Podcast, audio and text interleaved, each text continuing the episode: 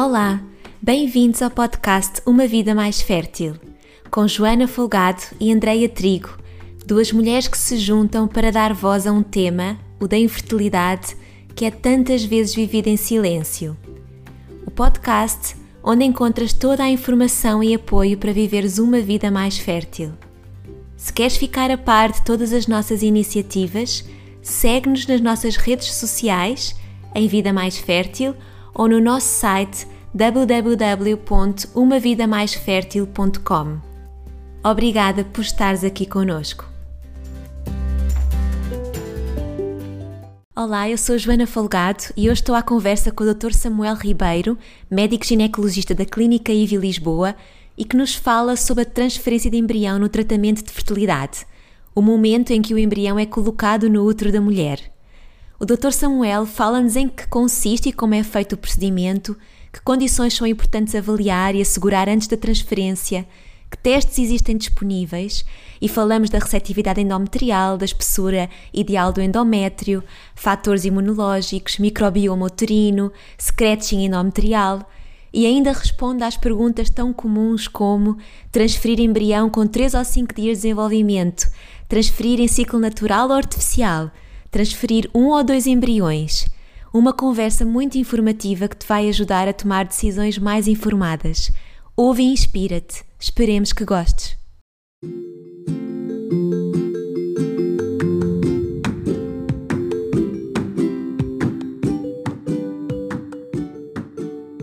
Olá, Dr. Samuel. Muito prazer muito, muito gosto de recebê-lo aqui no nosso podcast. Hoje estamos aqui para falar de um momento que é muito crucial no processo de fertilização in vitro, de uma ICSI, que é o momento da transferência. E é um caminho que, para chegar até aqui este momento, a mulher ou o casal já terá passado por uma longa jornada, não é? De diagnósticos, de, te de testes, de procedimentos cirúrgicos, de medicação.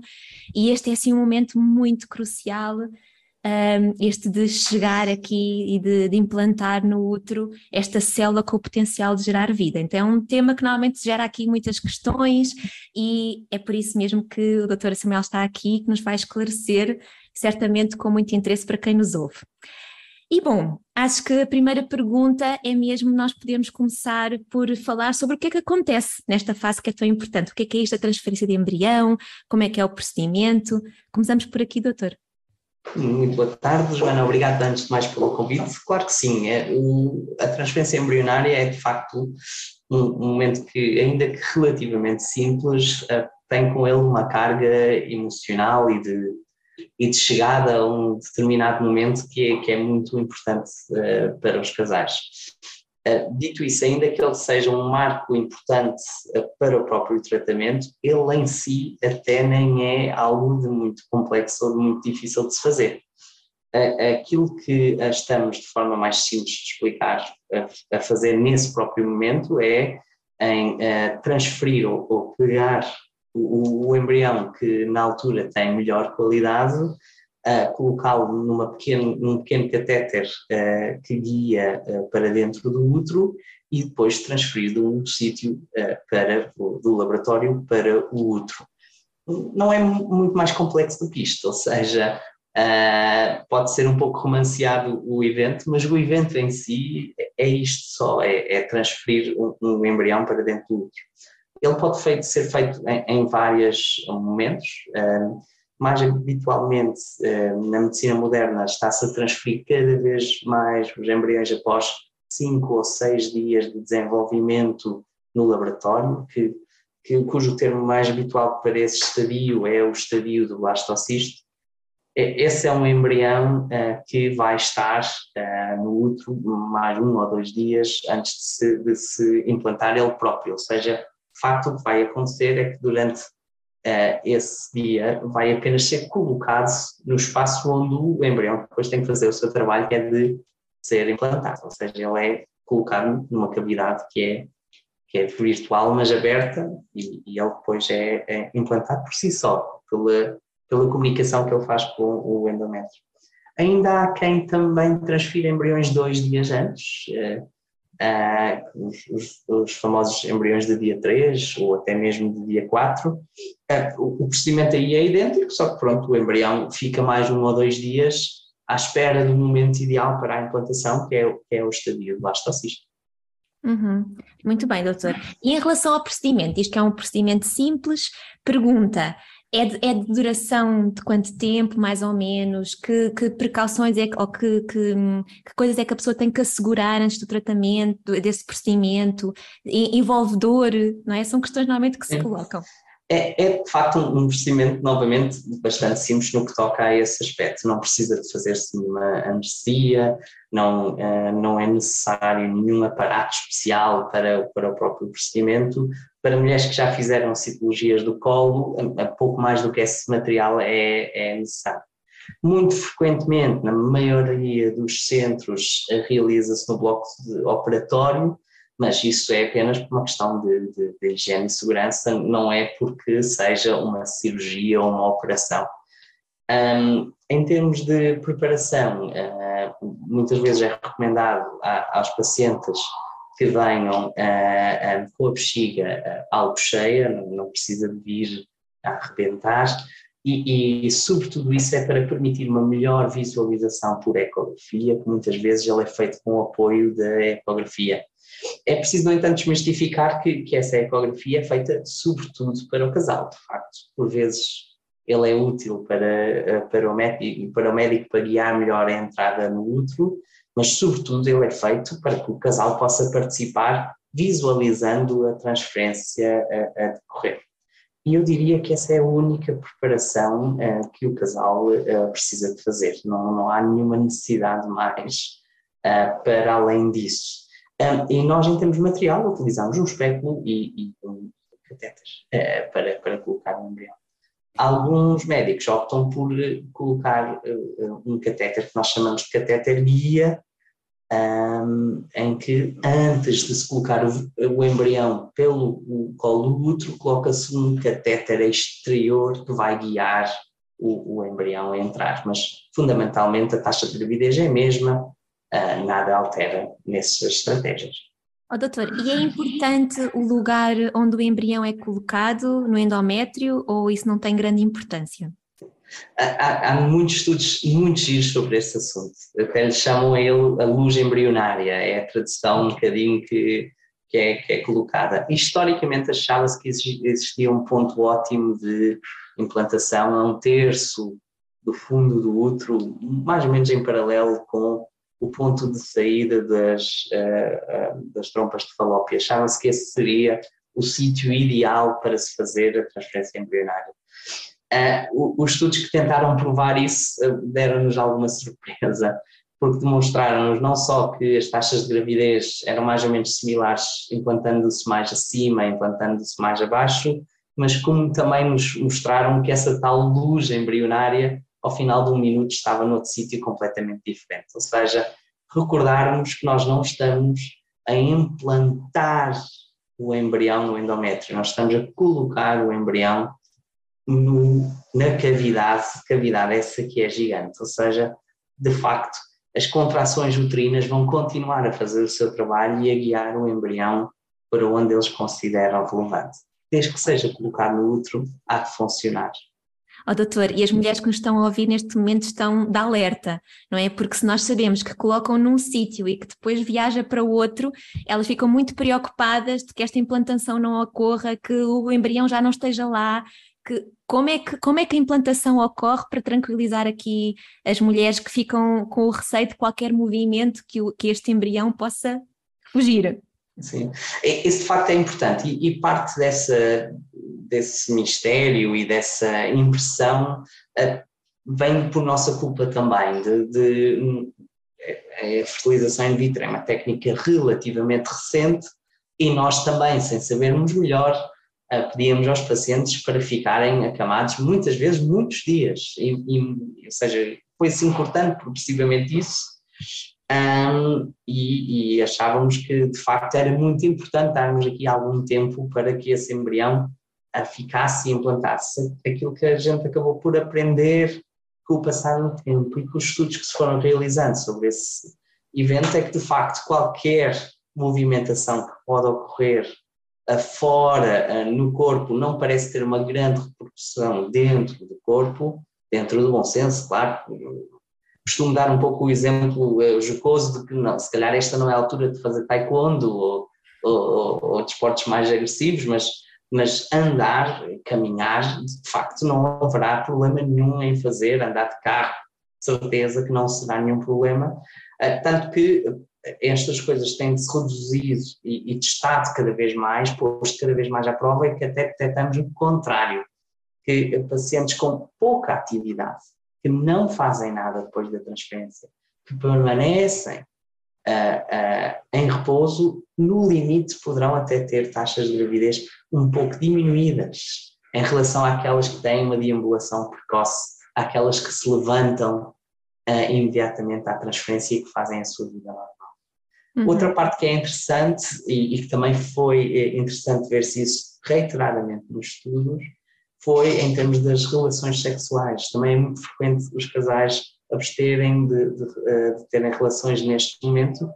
É, faz todo o racional clínico, não haverá nada que agitará mais um útero uma relação sexual, mas o oposto se verificou mais uma vez. Os casais com relações sexuais teriam ter taxas de, de, gravidez que até pareciam ser superiores quando comparados àquelas que não têm uh, taxas, uh, não têm relações sexuais após a transferência.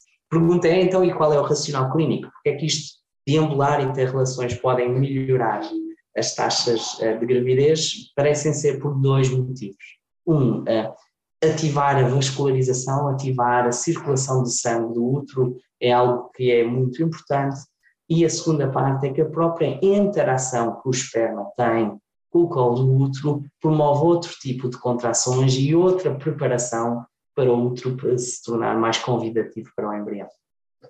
É muito interessante, não é? Porque isso é uma mudança assim um bocadinho da mentalidade que, que existe, se calhar, na, na, generalidade das pessoas. E doutor, para que hum, vamos assim um bocadinho um passo anterior a este procedimento, porque é preciso de, de antemão que o endométrio esteja preparado e esteja receptivo para este momento da chegada do embrião ao útero. Quais é que são as condições assim necessárias ou ideais para se hum, para se fazer então uma transferência? O que é que é importante considerar e avaliar? A receptividade endometrial, para nós, é de facto um, um, um, termo que até é relativamente recente. Nós, uh, antigamente, só éramos capazes de avaliar a receptividade endometrial a posteriori, sabendo se a, se a paciente engravidaria ou se, quando ela não engravidava, considerávamos que não teria estado receptivo. Neste momento, nós sabemos que globalmente são necessárias pelo menos duas coisas para que haja uma boa receptividade do endométrio. O primeiro é uma adequada resposta ao estrogênio. Uh, e estrogênio esse que é administrado quer por nós artificialmente dando medicação, quer pela própria paciente que produz por si só na primeira metade do ciclo menstrual estrogênio. Ou seja, a primeira parte que é importante é que o útero espesse de forma normal com a resposta ao estrogênio que está a receber ou naturalmente ou artificialmente. Uh, algumas pacientes, por vezes, não têm uma resposta tão boa e o seu endométrio não espessa tão bem, fica mais fino. O que é que é a definição de endométrio fino? Não é completamente claro na literatura, mas estamos globalmente mais tranquilos quando o endométrio atinge no mínimo 7 a 8 mililitros. Uhum. Significa com isso que uma paciente com um endométrio que nunca chega a essa espessura, faça ela o que ela faça, uh, uh, não vai engravidar? Não necessariamente. Mas parece que estes endométrios com espessuras menores estão associadas a maior taxa de aborto e por isso é que os tentamos evitar. Ok. A, a, a segunda. Esse Existe esse valor mínimo, só, só para esse tema, existe esse valor mínimo, existe algum máximo, ou seja, existe um valor a partir do qual uma espessura em que já não é aconselhável fazer uma transferência?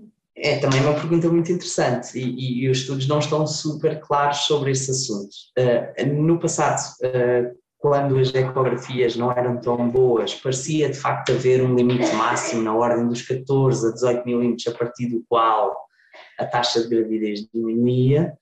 A literatura mais recente não parece demonstrar uh, esse máximo e, e, parece que não existe um máximo. E, e, o racional por trás pensar que os dois estudos talvez estejam certos é porque provavelmente com a melhoria uh, das ecografias realizadas e da tecnologia que utilizamos para a ecografia, fomos percebendo que afinal alguns desses endométrios espessos, afinal alguns deles são casos de uh, pólipos mal diagnosticados ou de miomas mal diagnosticados, que de facto na medicina moderna não são confundidos com endométrio espesso demais. Uhum. Uh, então, um pouco é essa a prática que vemos. O que é que também não vemos? Não há quanto mais espesso melhor, ou seja, uma paciente com um endométrio de 20 milímetros não tem melhor taxa de gravidez do que uma paciente com 9 uhum. por exemplo. Ok. Um bocadinho na, na, segunda premissa do que é que precisamos mais é de uma adequada resposta à segunda hormona da gravidez, uh, que é a progesterona. Ou seja, a primeira é responsável por espessar o endométrio, o segundo é aquele que diz ao endométrio agora é o momento em que o embrião está a desenvolver e faz uma série de transformações no endométrio já espessado para se tornar receptivo, para abrir aquilo que nós muitas vezes chamamos a janela da implantação, que ocorre mais ou menos entre 5 a 7 dias depois uh, uh, da introdução da progesterona e que é muito importante que, que a progesterona uh, seja bem recebida pelo útero tanto que atualmente uma maior parte das clínicas estão a avaliar qual é a concentração de progesterona que está a circular no dia da transferência embrionária para ver se precisamos de suplementar com mais progesterona ou não. Uhum. A toma da progesterona pode ser individualizada consoante os níveis necessários, é isso, doutor? É isso mesmo. O início da progesterona habitualmente é feito com um standard, o standard da clínica, mas ele pode ser personalizado no dia da transferência. E depois, uma pergunta que pode ser interessante é, então, por que é não vemos isso antes? Será que isso pode ser é, um problema já tarde demais, porque é só no dia da transferência? Parece que não. Parece que ainda vamos a tempo de compensar, pelo menos com os estudos que temos, a dosear melhor a progesterona e administrar melhor a progesterona a partir desse momento. Uhum, muito bem. Doutor, e para além disso, um, será que também temos aqui, também é importante considerar uh, o microbioma do endométrio ou fatores imunológicos? O que é que pode ser importante também para além da, ação do estrogênio e da progesterona? É, são dois pontos que toca que são, que, que, são os dois muito importantes, ou seja, de facto existem algumas alterações imunológicas que uh, afetam muito a, a, a gravidez, uh, como eles, por exemplo, o síndrome de anticorpos antifosfolipídicos, o lupus, são conhecidas causas para diminuir a taxa uh, de gravidez. Em paralelo também, toda esta maravilha que é o útero ser capaz de receber um corpo estranho durante nove meses, algo que qualquer outro órgão não faz, é algo que nos deixa ainda perplexos de como é que ele consegue fazer e ainda há valências que nós não entendemos. Células que fora do útero atacariam um corpo estranho, ali não só o estão a receber, como estão a segregar uh, uh, componentes para garantir que ele seja bem entregue. Ou seja, faz todo o racional clínico pensar-se que uma alteração imunológica possa pôr em causa as, as taxas uh, de gravidez. E, nesse sentido, um microbioma, a alteração da flora dentro do útero que pudesse causar uma alteração uh, da, das, do estado imunológico do útero poderia ser implicado nisso. Uh, o que a informação que temos, uh, no entanto, de, dos estudos que existem neste momento, é que os dois ainda estão com resultados muito preliminares. Em primeira parte, a avaliação direta do, uh, do fator imunológico, mais habitualmente faz por medir as células natural killers cells. São células que são importantes para a implantação. É, é curioso porque quem uh, deu esse nome de Natural Killer Cells, hoje, por causa da controvérsia que é gerada no, no, útero, ela própria, nas suas apresentações científicas agora, diz que está arrependida do nome que deu, porque de todo estas células não estão lá para matar, estas células estão para apoiar a implantação do endómetrio. Ou seja, o, ainda que nós inicialmente achássemos que uma concentração muito aumentada destas células parecia estar associada a uma diminuição da gravidez, os estudos mais recentes não parecem estar a demonstrar isso. Então, não está ainda recomendado por rotina dar medicação a pacientes com contagens destas células altas. O microbioma é algo que é bem mais interessante. É, é, é muito possível que se venha a encontrar estados específicos de alterações da flora do microbioma que estejam sistematicamente associadas a uma diminuição da taxa de gravidez. No entanto, a ciência ainda está muito cedo neste aspecto. Qual é a coisa que estamos a perceber? Aquilo que comemos acaba por determinar o nosso microbioma e no caso das mulheres, do útero e da vagina, e parece haver uma grande relação uh, nesse aspecto. E ainda não sabemos se o conseguimos converter. Um microbioma mau se pode ser convertido num microbioma bom. A ciência ainda está muito cedo para responder a essa pergunta, João. Uhum. E, e pode ser interessante fazer algum teste nesse sentido antes de fazer uma transferência? Nós temos estes testes. Por rotina, eu diria que não é boa ideia fazer uh, esses testes.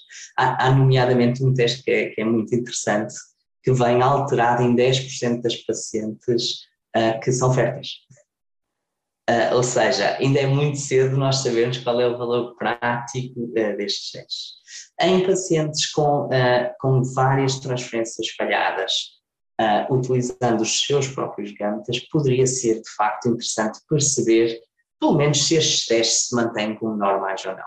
Ou uhum. seja, por rotina não diria. Assim, num caso prático, mulheres que têm, por exemplo, um, candidíase de repetição, não é? Sempre ali uh, ativo. Isso significa que pode haver essa alteração de microbioma? Não tem nada a ver? Não, na candidíase em específico, nada a ver. uh, pacientes, uh, não há mesmo relação nenhuma. Pacientes que tenham alterações da flora, muitas vezes os médicos chamam de vaginose, essas pacientes têm vaginose recorrente, poderia ser interessante, no caso de insucesso na FIV, considerar avaliar se o microbioma vaginal também, o microbioma uterino também está alterado, como está o vaginal. Doutor, fala-se também do, da técnica de scratching endometrial como uma das formas de melhorar a receptividade do endométrio e de facilitar a implantação ou de otimizar a implantação. O que é que o doutor eh, nos tem a dizer sobre este tema? O scratching endometrial tem de facto uma história muito engraçada. Já tem pelo menos 100 anos de história. Foi uh, primeiro descoberto por Loeb há mais de 100 anos que uh, no ratinho, uh, fazendo uma lesão propositada no útero, era capaz de aumentar a taxa de implantação uh, dos embriões. Envolvidos 100 anos, tentou-se aplicar isso nos humanos também, e os primeiros resultados dos estudos foram inacreditáveis, com um dobrar da taxa de gravidez em pacientes que fizeram scratching. E eram estudos ainda muito preliminares, muito pequenos, mas tiveram uma ressonância muito grande na comunidade científica e acabou-se por realizar, mesmo tendo pouca evidência, pelo mundo fora. No entanto, mais estudos uh, ocorreram, estudos bem mais robustos, com dimensões uh, em termos de amostragem de pacientes muito maiores, e estes estudos já não foram tão animadores. E, aliás, a maior parte, se não todos os estudos recentes, são negativos, mostram que não existe nenhum benefício em fazer uh, scratching endometrial e que de facto até pode haver um risco de poder aumentar uh, o risco de uh, aborto. No cômputo geral, quando vemos todos os estudos, os estudos menos robustos no início existentes e estes estudos mais robustos que existem na medicina moderna, quando somamos os resultados, aquilo que podemos ver é que, a haver um benefício do scratching endometrial, ele não será superior a 10% relativos em relação àquilo que seria uh, esperado acontecer sem uh, ter o scratching. O que é que significa isto de 10% relativos? Se um casal tem um prognóstico de aproximadamente 30% de probabilidade de engravidar, no máximo o scratching beneficiará uh, em 3%. Ainda é cedo saber se este é um número uh, final uh, e se não será ainda melhor ou pior o desfecho, mas neste momento o que sabemos é que a haver algum benefício será muito limitado. Uhum. Hum, e outra pergunta, também ainda relacionada com este tema do endométrio. Qual é é a importância de nós aqui avaliarmos essa janela da implantação? Não é? De avaliar essa receptividade endometrial que, que falava, de ver o, o, tempo certo para transferir. É importante que se faça este teste, não é? Doutor, o que é que recomenda em relação a isso? O, o teste de receptividade endometrial, quando criado, foi criado como um teste que se pensava que ia, entre aspas, resolver a infertilidade. Ou seja, na primeira avaliação que se fez, percebeu-se que um terço das mulheres com falhas de implantação tinham uma janela alterada, sempre foi sabido que existia uma janela de implantação e pensou-se, aqui está, esta é a razão pela qual metade das nossas mulheres não engravidam com a fertilização in vitro. Com o, o passar do tempo, temos percebido que talvez uh, isto não seja tão bem assim. Primeira parte mais importante, temos vindo a perceber que embriões produzidos por ovodoação com ou fora da janela de implantação, discretamente fora, estou a dizer um, dois dias, tendem a ter exatamente a mesma taxa de implantação. Em segundo lugar, embriões geneticamente testados têm o mesmo desfecho, acabam por esperar que a janela abra e transferir e, e implantarem-se sem problema nenhum. Ou seja, a maior parte das alterações que se vêem na janela da implantação são de pré-receptividade. Significa que o embrião foi colocado numa altura em que, que a janela ainda não abriu. Esses embriões de maior qualidade são embriões que não parecem beneficiar de ter um teste personalizado de transferência. Qual é uh, o grupo de mulheres em qual nós ainda não sabemos se haverá benefício em fazer este teste? pacientes que, utilizando os seus próprios óvulos, sem testar geneticamente os embriões e que têm, nomeadamente, má progressão dos seus embriões, seria interessante, nesses grupos em específico, saber uh, uh, com mais detalhe se esses embriões de menor qualidade precisam de ser transferidos numa altura personalizada. Uhum. Portanto, eventualmente, numa primeira abordagem, não, não seria hum, de todo aconselhável fazer este teste apenas em situações onde já não houvesse uma, uma, um sucesso no passado, é isso? Exatamente, exatamente. Qual a importância de, da classificação dos embriões para o sucesso da implantação? Dizer que um, que um embrião tem, é classificado com, com, com uma boa classificação de A significa dizer que a taxa de, de, sucesso vai ser efetivamente e sem dúvida melhor? Depende também a resposta a esta pergunta, saber se é um embrião de grau de, de, terceiro dia ou um embrião de quinto, sexto dia, como blastocisto ou estado de clivagem. Nos embriões de blastocisto, que são aqueles que nós transferimos com maior frequência agora, de facto, entre um embrião A e um embrião B, as taxas de implantação não são tão diferentes como poderíamos pensar. Ou seja, eh, eu, eu acho que, assim, empiricamente, os casais poderão pensar que A, B, C é uma relação que é linear e que A é pior que B e que B é pior que C e que C é mesmo muito mau e que, que nunca vai implantar. Não. De facto, há uma relação entre a qualidade embrionária e a sua capacidade implantatória. Ela não é linear e não é, de facto, a, a, uma, uma desgraça transferir um embrião de qualidade C. O que acabamos por ver é que embriões de qualidade A e B costumam ter taxas de implantação que rondam mais próximo dos 55% a 60%, enquanto que embriões de qualidade C taxa, têm, tendem a ter taxas de implantação que estão mais próximas dos 40% a 50% eu diria que se esta informação fosse veiculada desta forma ao casal, que nenhum diria, ai, mas que embrião tenho eu que nunca vai implantar. É verdade, transferimos do melhor para o menos bom, mas não significa que o embrião que é transferido em último lugar não tem capacidade de implantar. Acho também que é importante tomar, eh, uma vez que, que o, quem vai ouvir este podcast e quem ouve este podcast são pacientes que vão estar muitas vezes a fazer tratamento, saber que a qualidade embrionária em nada altera a probabilidade desta criança vir a ser saudável ou não, ou seja, ele apenas prediz capacidade de implantação. Uhum. Se me perguntam se ele prediz mais alguma coisa, há alguma coisa que ele prediz que é engraçado e que os pacientes ficam um pouco surpreendidos. Ele prediz um pouco a, a, a probabilidade de vir a ser rapaz ou rapariga.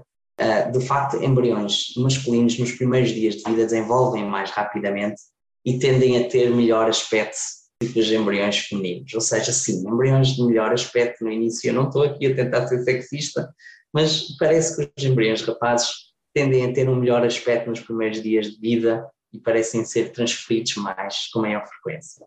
Desconhecia por completo, mas é interessante. E doutor, em relação à transferência também do número de embriões, porque muitos casais ficam nessa dúvida, é melhor transferir um ou é melhor transferir dois? Que é que, qual é aqui a recomendação dada? A ciência está a evoluir no, no caminho que eu vos vou dizer agora e, e estamos também a atualizar neste momento as nossas diretivas europeias sobre este assunto. E se eu puder resumir as diretivas europeias numa só frase, diria transferir um embrião quase sempre, se não sempre. Uhum. Um, na prática, não há nenhum benefício em transferir dois embriões ao mesmo tempo, quando comparado com transferir esses mesmos embriões de forma separada. A taxa cumulativa de gravidez, que é isso que nos interessa, não é? Ou seja, desses embriões, os dois juntos, qual é que seria a probabilidade deles darem uma gravidez versus cada um deles separadamente, a taxa cumulativa de gravidez não parece estar alterada transferindo os dois de uma vez ou um de cada vez. Uhum. No seu turno, os desfechos neonatais, a probabilidade de vir a ter um bebê saudável, a probabilidade de vir a ter, evitar ter um bebê com prematuridade está em muito diminuído pela transferência de um só embrião, uma vez que se diminui em muito a probabilidade de vir a ter uh, gêmeos.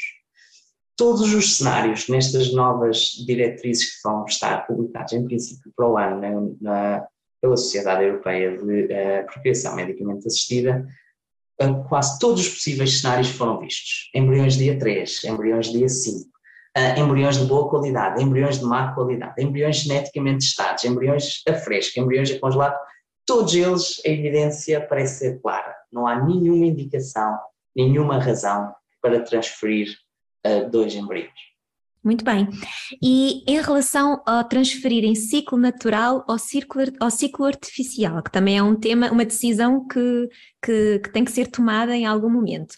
Existe aqui alguma preferência, alguma recomendação? Também aqui a ciência está quente e está a ter muita da sua informação agora. No passado parecia-nos que era exatamente igual um embrião congelado ser transferido num ciclo natural versus um ciclo artificial, agora não parece tanto ser este caso. De facto, existem algumas pacientes que não têm outra alternativa, por exemplo, uma paciente uh, que esteja na menopausa, infelizmente não tem outra alternativa que não seja fazer um ciclo artificial, mas no caso dos pacientes que têm ciclos menstruais, uh, a informação que a ciência mais recente dos últimos 3 ou 4 anos tem vindo a demonstrar é que o ciclo natural parece estar associado a menos aborto, a menos risco de hipertensão na gravidez e, consequentemente, uma maior probabilidade de vir a ter um bebê saudável. Uhum. Uh, no entanto, esta informação é ainda relativamente recente, requer alguma, alguma confirmação e implica muito uh, também no dia a dia das clínicas, de como é que é gerido o, o trabalho. Porque gerir um ciclo de, natural requer não só alguma experiência, que rapidamente se, se faz, mas também uma dinâmica diferente de, das clínicas. A recomendação que nós poderíamos fazer à luz da evidência mais recente é que o ciclo natural, sempre que possível, deverá ser preferido. Uhum. Muito bem.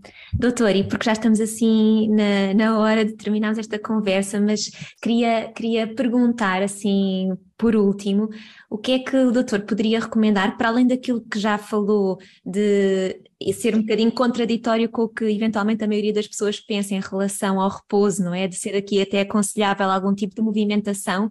Existem algumas outras alguns cuidados, algumas práticas, estilo de vida, alimentação, enfim, alguma coisa que possa ser recomendada aos casais e às mulheres para que possa aqui haver um maior sucesso de, de, na implantação do embrião e deixava assim como última pergunta um bocadinho a, a nível quase de conselho para estas pessoas que nos ouvem.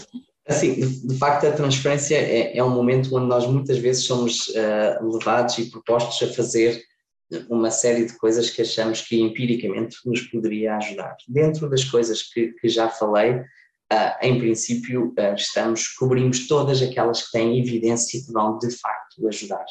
É, se eu pudesse tomar esta oportunidade, mais do que uh, um, dizer o que podermos fazer, eu, eu acharia que seria muito importante aquilo que não nos devemos preocupar ou não fazer, que é sobre o stress e a ansiedade neste momento de facto, este momento é um momento onde uh, todo o stress do tratamento está posto.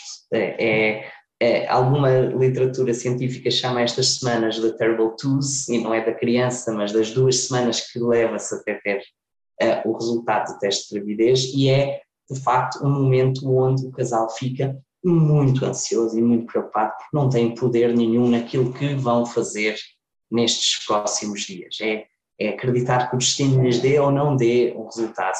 É, é, infelizmente encostarem contra uma porta com mais força e achar que isso é o suficiente para não resultar talvez na gravidez e terem esta preocupação. Aquilo que eu acho que é importante em, nestes casais é quebrar hoje esse, essa espiral de, de ansiedade. A ansiedade, num contexto de FIV, não está associada a uma diminuição da taxa de gravidez podem estressar à vontade, não vão engravidar nem mais nem menos. E é importante quebrar esta circular, porque esta circular ou esta espiral vai sempre dizer eu estou estressada, por isso não engravido, por isso não engravido e vou estressar. Saber que os estudos sobre este assunto são uniformes em dizer que não há nenhuma alteração é importante para trazer alguma tranquilidade àquele que é o momento pior da, da, da, do ciclo de tratamento, em que não temos nenhum de nós poder é esperar que o destino nos dê uma resposta. E eu acho que essa é uma mensagem importante, não é, doutor? Que por mais, por, por, por melhor que nós possamos fazer uh, neste momento e nesta espera difícil até ao resultado, o saber que a natureza é muito mais forte, muito mais poderosa do que qualquer ação, pode trazer também aqui alguma tranquilidade e descanso para, para quem percorre este caminho, não é? Sabendo que já está a fazer aquilo que é suposto fazer e que o seu corpo há de funcionar da forma que for para funcionar, não é? Obrigada, doutora, aqui pela conversa. Mais temas, mais temas aqui prosseguiam, não é? Porque depois a seguir ainda teríamos aqui a, a, o tema de, de então e quando implanta ou quando não implanta, mas vamos deixar isto para uma próxima conversa e agradecer muito aqui a sua participação e os seus esclarecimentos que foram muito úteis. Obrigada. Muito obrigado pela oportunidade, Joana.